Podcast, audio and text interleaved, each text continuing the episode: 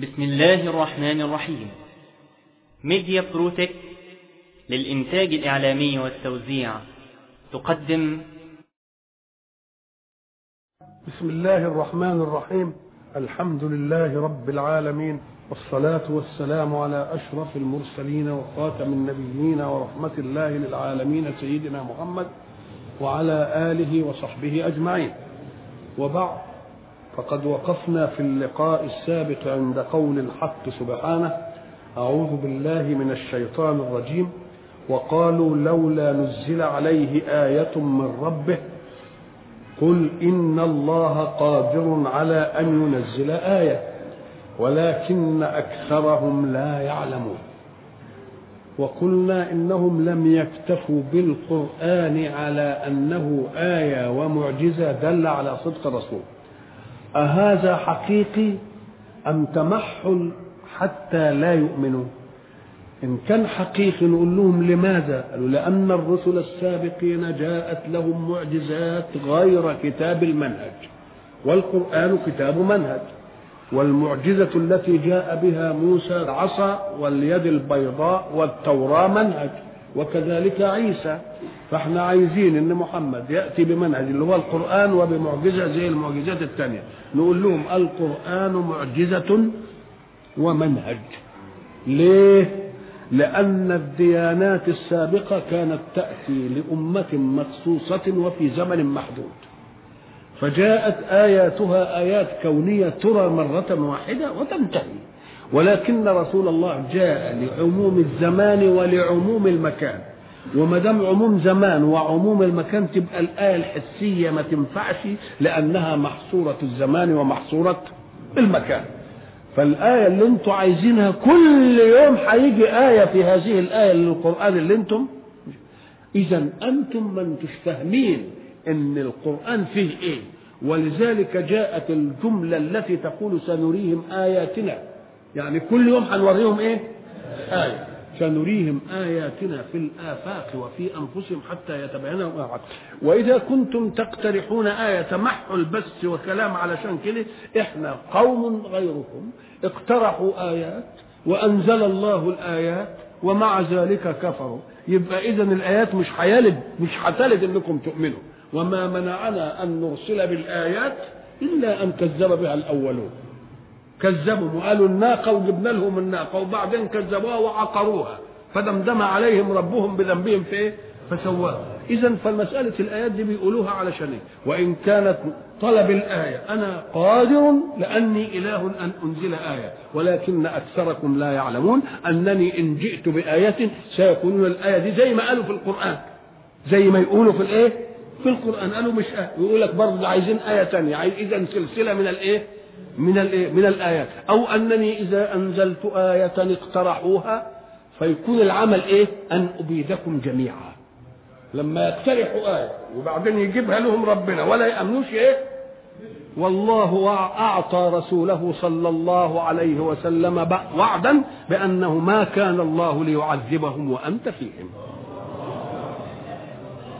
ولكن أكثرهم لا يعلمون عدم استجابة ربنا لهم في أن ينزل إيه؟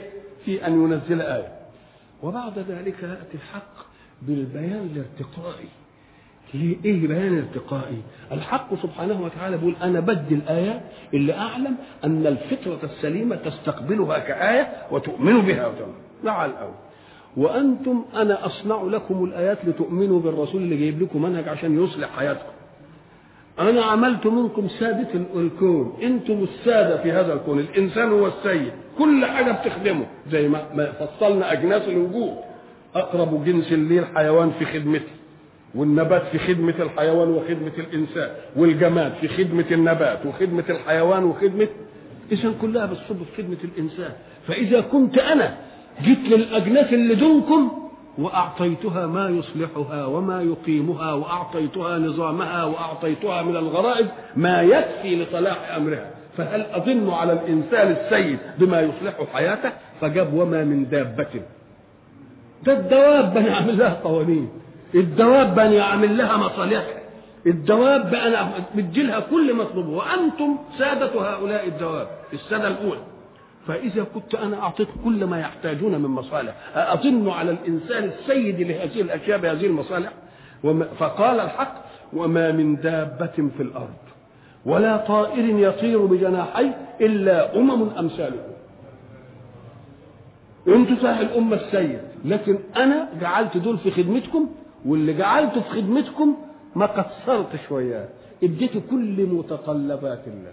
أنتم الواحد منكم يتسامى في حياتيه الحياة الحقيقية التي يريدها الله حياة المنهج وحياة العزة وحياة الكرامة وحياة الإيمان والحياة الحسية. أنا مدي لكل الأجناس هذه المسألة. أمم أمثالكم لهم نظامهم. كلهم يعرفوا ربنا. إذا الأمم اللي قلدوكوا دول اللي بيخدموكم أنا اديتهم إيه؟ وجعلت إيمانهم بالفطرة وبالغريزة وكل حاجة. وهديتهم لأرزاقهم بالفطرة والغريزة. وهديت الذكر للأنثى بالفطرة والغريزة. الله. وهديت كل حاجة ومطلوبها بالفطرة وبالغريزة. أنا اديتك العقل ولذلك خبت مرة تستعمله كده ومرة تستعمله. لكن ديك بالإيه؟ وعلشان تفهم إن أنت اتعلمت من دول أنت اتعلمت حاجات في كونك من ال من ال من الأمم اللي دونك دي. ألم تتعلم كيف تدفن الميت؟ من فبعث الله غرابا يبحث في الأرض ليريه كيف يواري سوءة أخيه. ده علمك الحكاية الحكاية دي. ألم تتعلم أن كل جماعة لها أمة منها تحافظ على كيانها ونظامها؟ حتى إذا أتوا على وادي النمل قالت نملة يا أيها النمل ادخلوا مساكنكم لا يحطمنكم الله. إيه ديدبان وقفة لا يحطمنكم سليمان وجنوده. إيه؟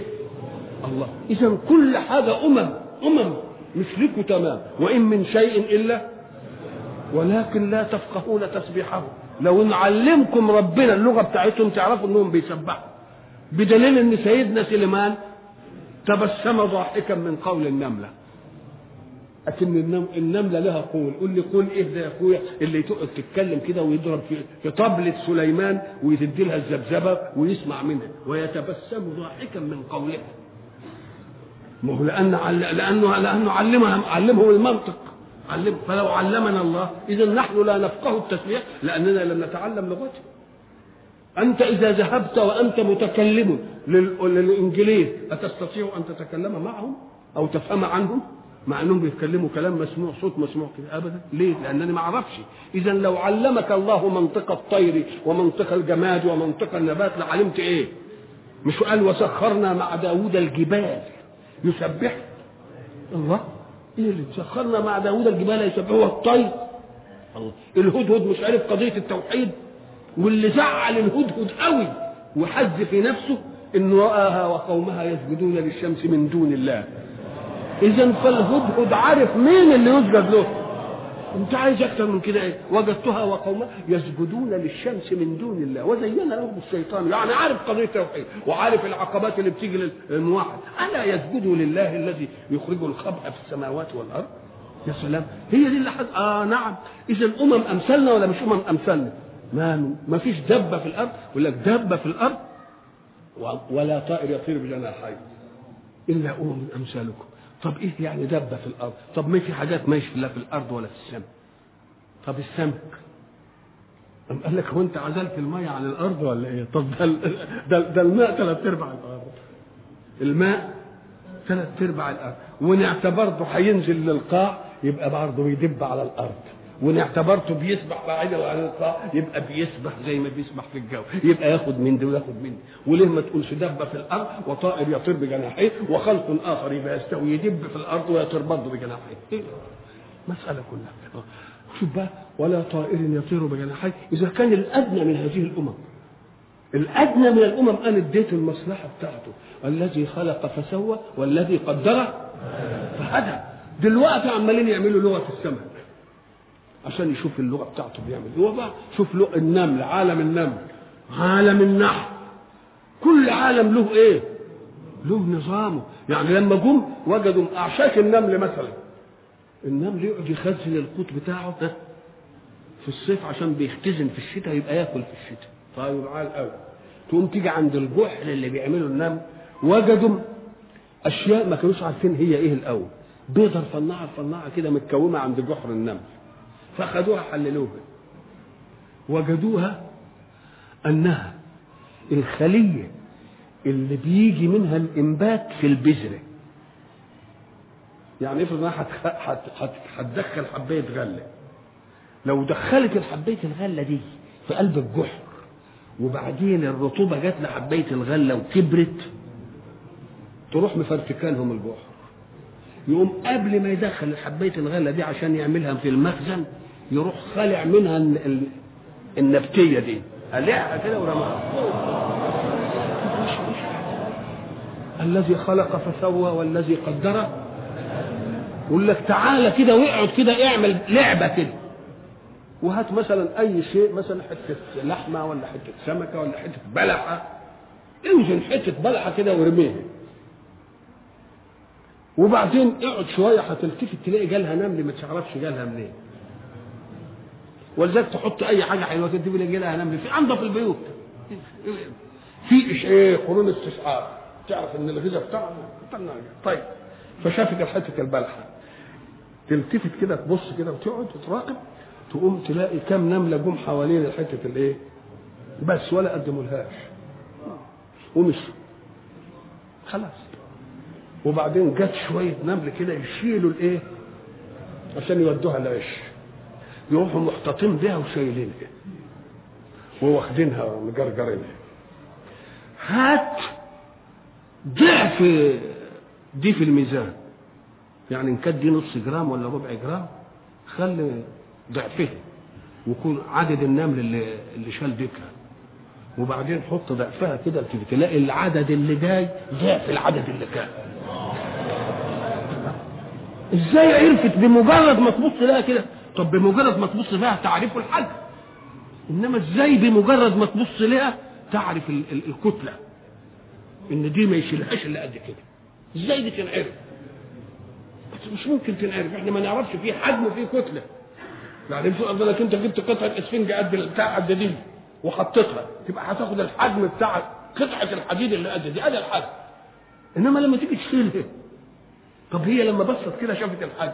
بأي شيء أدركت الكتلة وإن دي الكتلة دي يشيلها 20 نملة ودي يشيلها 40 نملة. إزاي يا حاجة ولا حسابنا الإلكتروني ولا نعرف حاجة دي الذي خلق فسوى والذي قدر فهدى. يبقى كل حاجة لها إيه؟ الله. اذا إذا كانت الأمم دي ما من دابة في الأرض ولا طائر يطير إلا أمم الإيه؟ إلا أمم امثالكم تلتفت تلاقي ال- ال- الأنثى والذكر في الحيوان. الأنثى تبرجت له بقى كده والذكر منه بيبقى قليل والأنثى كتير تلتقي الجمال كله في الحيوانات في الذكور. كل الجمال في الحيوانات في الذكور. والجمال في الجنس الثاني يبقى في الاناث وبعدين تتبرج الأنثى للذكر ومش عارف وبعد ذلك يجي إيه؟ يلقحها موسم التلقيح. وبعدين هي قبل على ما يجي موسم التلقيح تروح توضب بقى لل لآثار التلقيح بقى للأولاد وتوضب بهم العيش. أنا أتحدى اللي يشوف عش أي طائر معمول للفراخ بتاعته اللي هو والبيض والى آخره ويشوفه منسوج إزاي ومجدول إزاي من القش والمش عارف الإيه. عملية لما تقعد لها الفن كله ما حدش يقدر يعمل عليه وتمهده التمهيد اللي مش عارف إيه وتجيب له فراش ناعم إن كان جلده رقيق تجيب له فراش ناعم ومش عارف إيه. الله. وتقعد بقى. وبعد ذلك ماذا؟ بمجرد ما تنتهي طفولته ويستغني ما تعرفش ده ابنها من ابن غيرها. انتهت المسألة. الله. بقى الحنان المطلق ده كله آه انتهى لأنها أدت مهمتها وخلاص انتهت المسألة. الله. فإذا أمم مثلكم ولا لا؟ أمم مثلكم أرزاقا أمم مثلكم آجالا أمم مثلكم أعمالا. وبعد ذلك يقول الحق في ذلك ما فرطنا في الكتاب من شيء. ما فرطنا؟ تقول الكتاب ده اللوح المحفوظ. يصح اللوح المحفوظ. القرآن نقول له إيوه صح في القرآن ما دام أمم أمثالكم ما ما ما, ما قالش الحق سبحانه وتعالى برضه على دول وقال انهم يعرفوا التوحيد وقال لهم مش عارف إيه وإنهم أمم مثلنا يبقى كل حاجة موجودة في موجود. وكل يوم العلم بيكتشف إيه؟ كل يوم العلم بيكتشف دقيقة من دقائق هذا الكون المنظم. العقل بتاعنا هدانا لأن نوجد أشياء معدومة إنما لما بنتبع الهوى بيدينا برضه فساد. بيدينا إيه؟ بيدينا فساد. فإذا كان الله قد جعل للخادم من دواب الأرض وكل حاجة نظام والنظام ده يضمن أعمالها أرزقها آجلها نظام حياتها بحكم الغريزة. بحكم إيه؟ حكم الغريزة. وما من دابة في الأرض ولا طائر يطير بجناحيه إلا أمم أمثالكم. علشان إيش قال يطير بجناحيه زي ما تأكد المسألة تقول إيه؟ أنا شفته بعيني. ده أنا سمعته بودني. يبقى ده تأكيد لمين؟ تأكيد للإيه؟ يطير بجناحيه لأن مش كل أصحاب جناحي يطير ما الملائكة لها أجنحة. طيب. ما فرطنا في الكتاب من شيء ثم إلى ربهم يحشرون. الله. كل الدواب دي والكائن ده قال لك هيحشر أيوه. ألم يقل رسول الله صلى الله عليه وسلم مش ممكن الموقف ينتهي حتى يقتص للشاة الجماء من الشاة القرناء؟ الشاه اللي لها قرون ونطحت يقول لك ويعوضها الألم اللي اللي, اللي أصابها. وبعد ذلك بعد ما كل حد ياخذ حقه كده تصير ترابا. فحينما يعاين الكافر إن اللي اعتدى من الدواب ومش عارف إيه وبتاعه خد خد نصيبه الله صيره ترابا يقول يا ليتني كنت ترابا. يعني ريت بيت زيهم. آه. نعم. ثم إلى ربهم يحشرون. والذين كذبوا بآياتنا ما هم إذا إذا كان الذي يستجيب إنما يستجيب الذين يسمعون. يبقى اذا الصم يستجيب ولا ما يستجيبوش؟ يبقى كان ولا بد أن يأتي. والذين كذبوا بآياتنا صم وبكم في الظلمات. من يشاء الله يضلل ومن يشاء يجعله على صراط مستقيم. صم وبكم؟ أم قال لك آه إحنا كنا شرحنا دي في أول سورة الإيه؟ في أول سورة البقرة. صم وإيه؟ الصمم ده اللي هي الآفة اللي تيجي في الأذن عشان ما ما تسمعش. بكم آفة تيجي في اللسان عشان ما إيه؟ ما ينطقش قلنا ده كلام منطقي. ليه كلام منطقي؟ أما قال لك لأن الإنسان لا يتكلم إلا إذا سمع. إزاي؟ أم قال لك لأن اللغة بنت المحاكاة. اللي تسمعه ودنك يتكلم بلسانك. ولذلك لما تجيب ولد إنجليزي وترميه في بيئة عربية وهو صغير يتكلم عربي ولا إنجليزي؟ يبقى لأن إذا اللغة ما هيش دم ولا جنس. ده اللغة إيه؟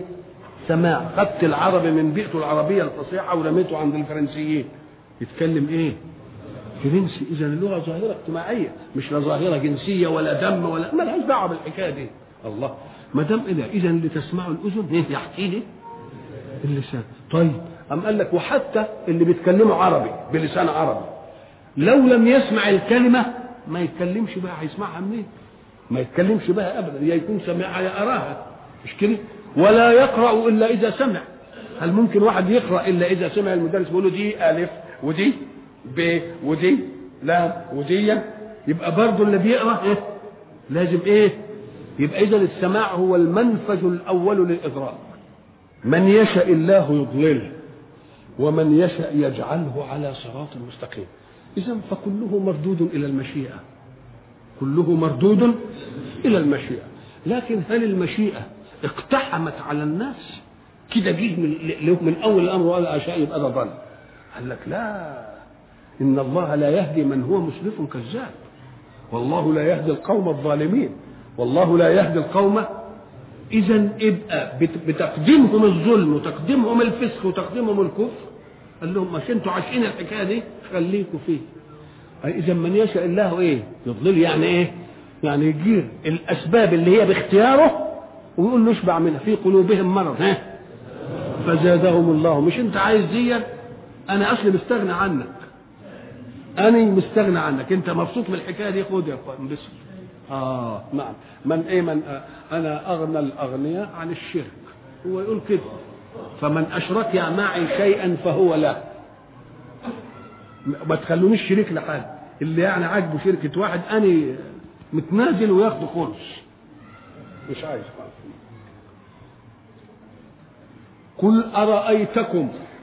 قل أمر لرسول الله صلى الله عليه وسلم أرأيتكم؟ أرأيتكم؟ دي كلمة مكونة من استفهام ومن فعل ومن ضمير التاء المفتوح اللي هو المخاطب لأن التاء التاء بتاع المتكلم تبقى إيه؟ مضمومة تقول رأيت إنما لما بخاطبك هنا أقول لك أنت رأيت ته يبقى ته المخاطب ها مفتوح. ته المتكلم مضموم على الأول. اللي موجوده عندنا مضمومه ولا مفتوحة؟ يبقى في مخاطب. لما تيجي تقول للمخاطب أرأيت؟ يعني كأنك أنت بتستفهم عن منه هو شاف إيه. وبعدين تجيب كاف الخطاب. آه، تقول له أرأيت فلان؟ أكنك أنت قلت له إن كنت رأيته قول لي عليه إيه. تبقى انتقلت أرأيت؟ إلى أخبرني. أرأيت انتقلت إلى إيه؟ أخبرني. يقول لك أنت شفت فلان. آه. يعني معناها إنك عايز تقول له إيه؟ أخبرنا عنه. يبقى أرأيتكم أي أخبروني؟ أخبروني إخبار من يرى. وإخبار من يرى ده يبقى معناها تحكي لي الإيه؟ القصة بواقعها. اللي شفته؟ تقول. قل أرأيتكم. إن أتاكم عذاب الله أو أتتكم الساعة أغير الله تدعون إن كنتم صادقين في كفركم به؟ أنت كافر بالله البعيد. طب أنا هشوف لما يجي لك ضر ولا حاجة فوق أسبابك. أنت قلتش يا لاتا يا عزة يا مش عارف إيه اكشفي عن الضر ما قلتهاش. الله. إذا أنت ما بتكذبش نفسك. بالك لو كنت عارف إنها بتضر وتنفع وإنها إله صح؟ كان اللي انت مؤمن بها دي تناديه انما يبقى عندك ضر وتجي لك حاجة باغته ولا حاجة كده تقوم انت تقول تنادي اللي انت ما انتش مؤمن به. طب بتنادي اللي ما انتش مؤمن به ليه؟ طب كان الأصول تنادي مين؟ تنادي اللي انت مؤمن به. انما تبقى مؤمن بحاجة وتنادي حاجة ثانية إن كنت صادق في إن ده مش إله ودول آلهة كان يصح إنك تنادي مين؟ لكن انت لما يمسك الضر وأسبابك تضيق بك كده بتقول يا مين؟ ما حدش قال إلا يا رب. ليه؟ أم قال لك لأنك أنت مش هتكذب على نفسك في الحكاية دي. ما أنتش هتكذب؟ لأنك أنت عارف إن هو ده اللي يعمل إيه؟ هو ده اللي ينقذك. الله. بقى اذا آلهتك لو كنت تعتقد أنها آلهة حقة كان عمل إيه؟ كنت دعيتها. إنما أنت هرجعك لنفسك. إذا مسك كده حاجة كده بتدعي مين؟ الله بتدعي تقول يا رب طب ما بتدعيش اللي أنت آمنت به ليه؟ يبقى لأن اللي آمنت به أنت عارف إنها القضية كذب. القضية إيه؟ القضية كذب. وما دامت القضية كذب وأنا هغش نفسي بقى هغش نفسي؟ أبقى مثلا حاجة تهمني وبعدين أروح للي ما يقدرش. لا أنا أروح للي مين؟ للي يقدر ولو كان مين؟ افرض إن في واحد دجال. أعان دجالا آخر على أن يزاول مهنة الطب بدون ترخيص. وقال يا سلام ده أصله متخرج من الحته الفلانيه يا سلام ده طيب فلان وعمل فلان وقعد عمل له دعاية في الحاره خلاص كده؟ وفيه طبيب صحيح كويس وجاي متخرج من كذا وله خبرة وقعد يعني فتح عياله إنما دوك عمال يعمل دعايه لمين؟ للدجال. وبعدين ابن الدج... ابن الراجل اللي بيعمل دعاية دي للدجال عيب بالله يخذل من بقى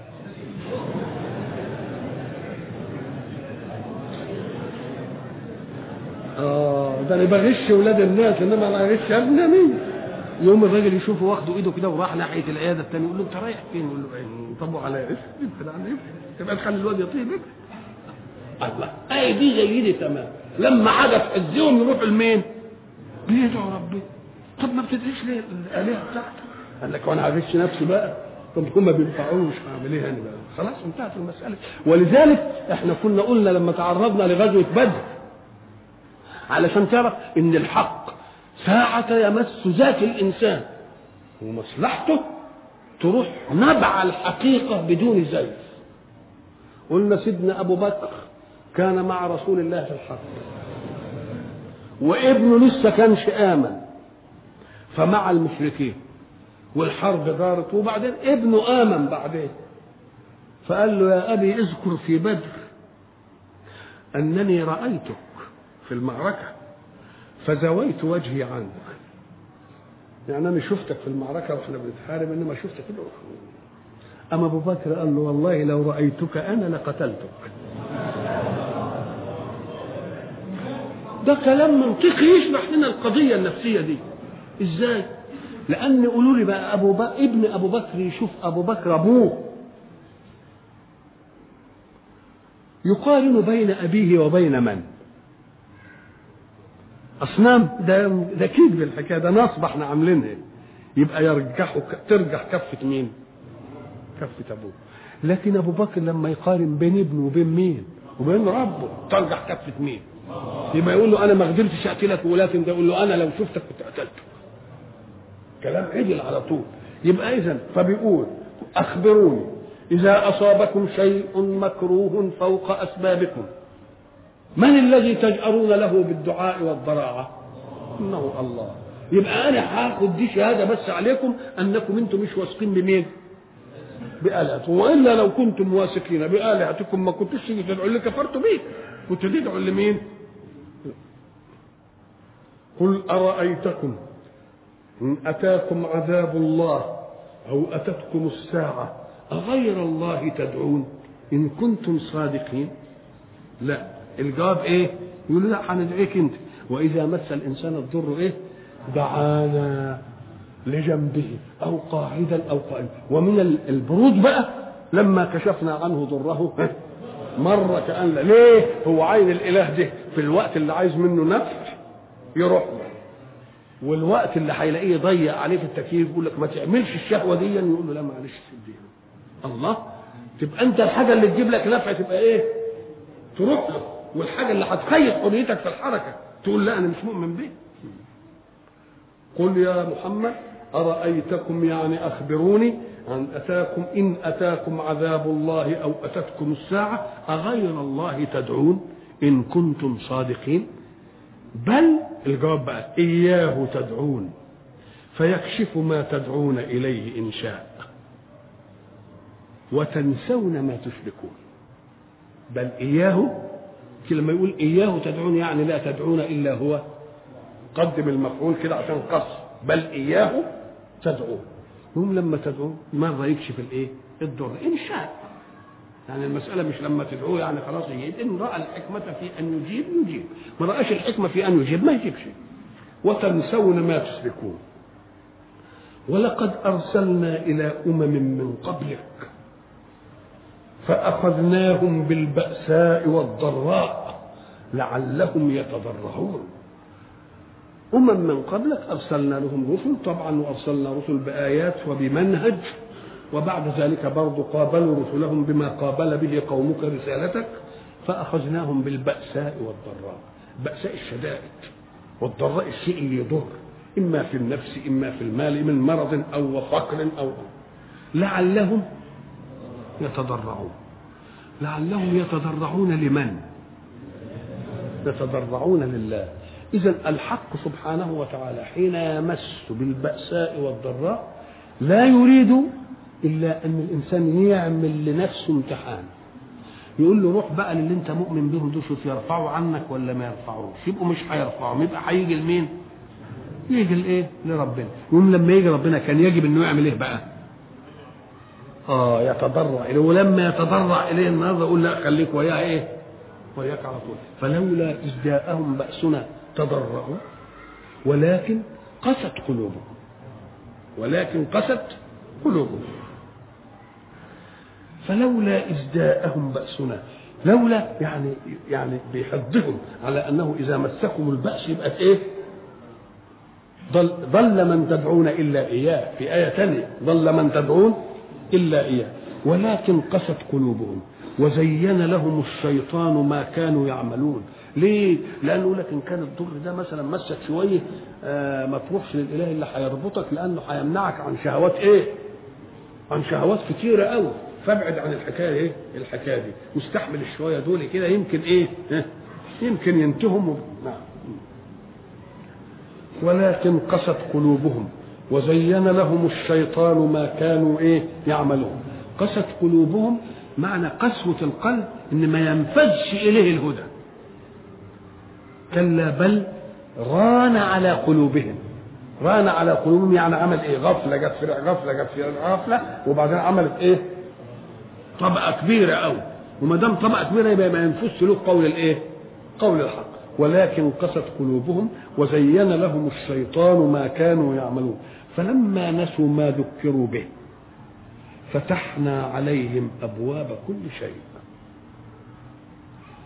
فلما نسوا ما ذكروا به ذكروا به بواسطة مين؟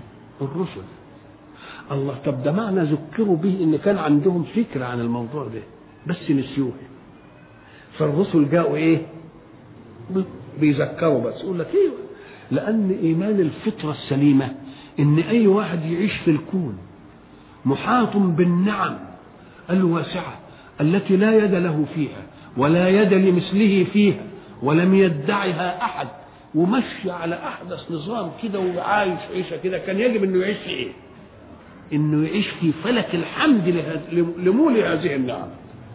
يعني ان كان ده, ده الإنسان إذا واحد قدم له لقمة وياكلها بيقول له كتر خيرك ولا لا. فما بالك كل النعم المحيطة بك دي كان يصح إنك أنت تعيش في غير حمد المنعم؟ فلما نسوا ما ذكروا به التذكير ده إما بواسطة الرسالات التي تتوالى وإما بواسطة النعم التي تقرعه كل يوم هب أن إنسان غافل عن نعمة الله في الطعام وبعدين جاء في آخر لحظة وجاع وبعدين قعد يشتغل أكل كده وبتاع وحاجات دي والسيارة بطلت بيه شوية ولا راح لقاهم لسه ما طبخوش ويبقى قاعد متحرك كده على ما تجيله النعمة وياكلها. طب يا أخي كنت ناسي وأنت شبعان. طب ساعة الجوع ما للعك كده وبعدين جيت لقيت الأكل الحلو ده ما تذكرش الله مين اللي قال لك؟ طب أنت ماشي في الشمس كده ومحرقه والدنيا مش عارف وبعدين لقيت ظل شجرة ظليل كده وقعدت في ريحه وبعدين لقيت واحد راجل طيب جايب زير في ريحها كده ومش عارف إيه وحاطط فيها المية ومش عارف إيه وعايز يعملها سبيل لله كده وقاعد يا مش عارف إيه. بقى دي نعمة ما تشكرها ما تشكرهاش. يبقى فلما نسوا ما ذكروا به إما أن يكون بواسطة الإخبار من الرسل بأن المنعم هو الله ويذكرهم بالمنهج أو أن كل نعمة تمر على الإنسان في أي لحظة من اللحظات كان يجب انه يتنبه إلى إيه؟ لمعطيه. ساعة ما يجي يلبس لباس كده ويزينه حتى. بلاش يستر عورته لباس يزينه كده. ما يقعدش يذكر يا سلام. إيه اللي عمل الحاجة اللطيفه دي واللي علم الواد يمسك دي؟ واللي علم مش عارف إيه؟ والأرض اللي طلعت القط واللي مش عارف. شغلانه كبيرة جهاز طويل هنبقى عشان إيه؟ يبقى دي تذكر ولا ما تذكرش؟ فلا يعني خدوا النعم ولا تذكروش المنعم.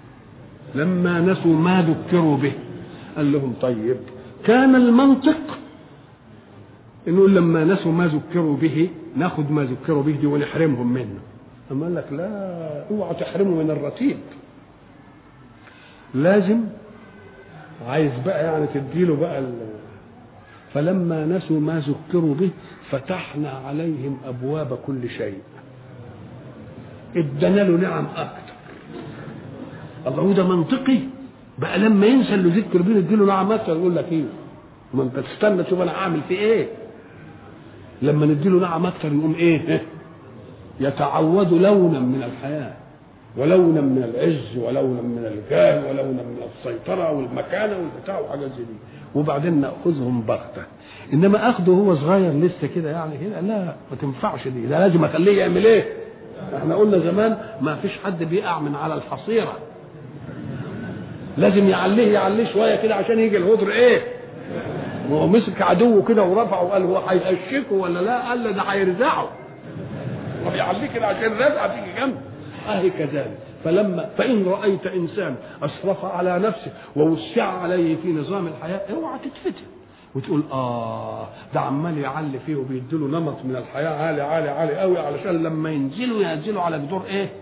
على جدور أو ده اللي بيحصل ولا ما بيحصل شيء. لازم يركبوا العربيات الفارهة ويسكنوا في القصور اللي مش عارف إيه ويعيشوا مش عارف وبعدين؟ يروح واخدها منه. تبقى الهدر جامد ولا مش جامد؟ فلما نسوا ما ذكروا به فتحنا عليهم أبواب كل شيء. مش فتحنا لهم. شوف الدقة في العبارة. ولذلك قال مش فتحنا عليك إنا فتحنا لك لصالحك.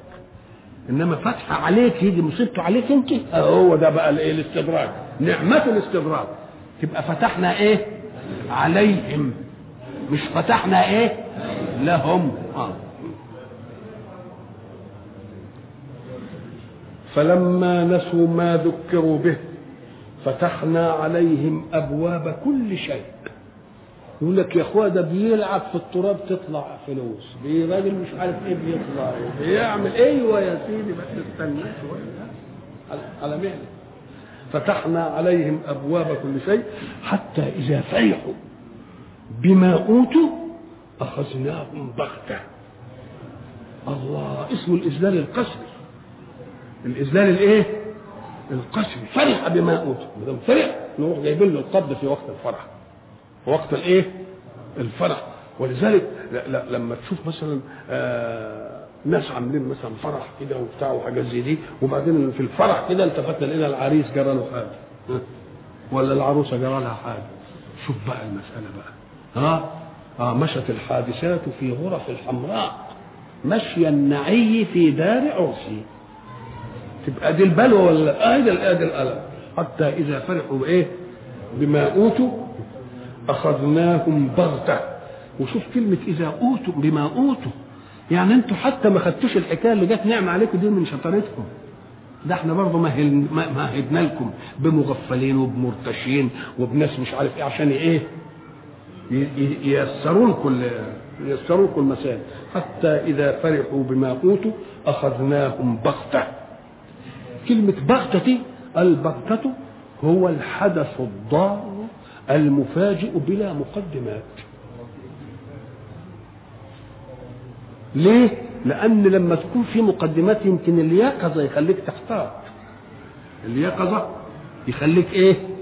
يخليك تحتاط. لكن مر- مرة يجي يقول إن أتاكم عذاب الله بغتة إيه؟ أو جهرة. يجي بغتة مرة ويجي إيه؟ ويجي جهرة مرة. علشان ما هو يمكن واحد يقول لك ده هو خدنا على بغتة ده أنا لو كنت بقى يعني عرفت الحكاية دي كنت احتطت ونفدت مني. يقولوا لا هنديك بغتة ونديك جهرة عشان ما تبقاش تقول كده. لا أنت شاطر تدفع البغتة ولا أنت غادر تدفع الإيه؟ ما هو لو قال بغتة بس يقول ده بيتسلل إليها من خفاء.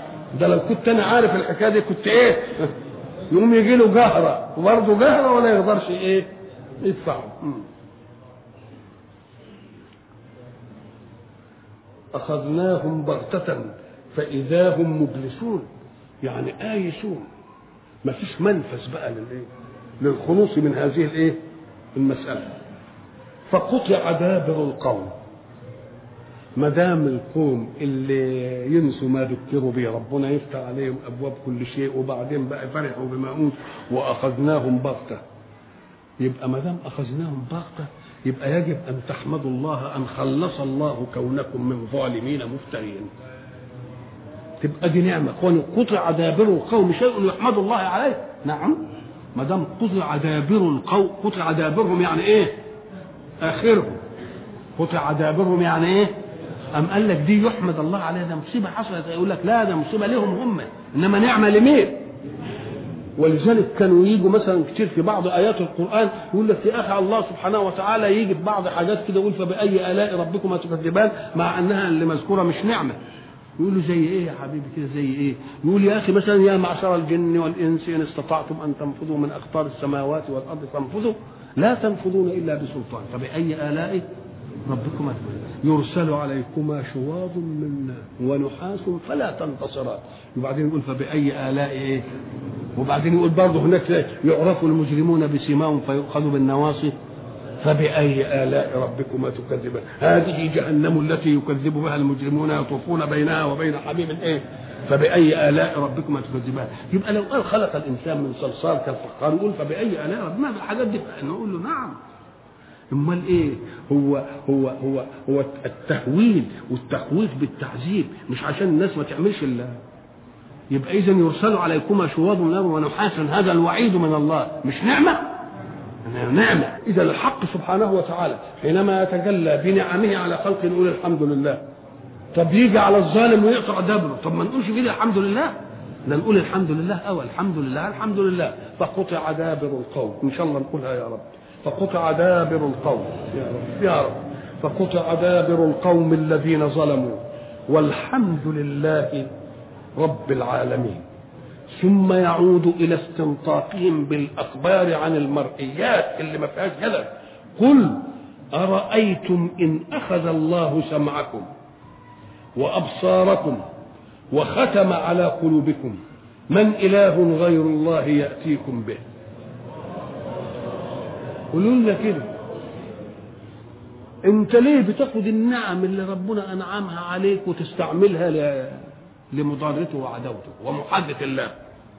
السمع ده انت اشمعنى عند الهدى بيبقى صم وعند كلمة الحق بتبقوا بوك وعند الإيمان بالقضايا الخيرية تبقوا قلوبكم غلف طب واشمعنى المصالحكم بقى لو واحد قال لك اسمع يا فلان عايزين نسهر الليلة سمعتها قوي ما شاء الله. يعني الله. إيه الحكاية دي؟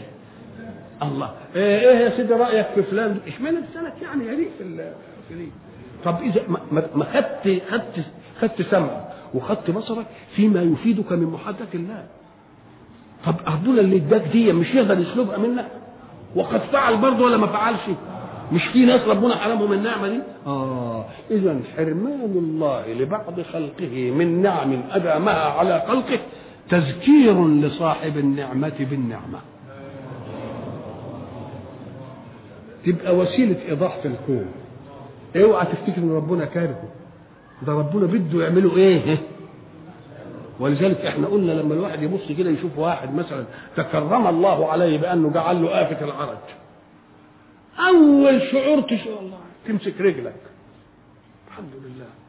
ولا تشوفه بيتعسر وهو ماشي كده. الحمد لله لا حفظنا الله. إذا سلب النعمة من بعض الخلق حين توجد في بعض الخلق دي إيه؟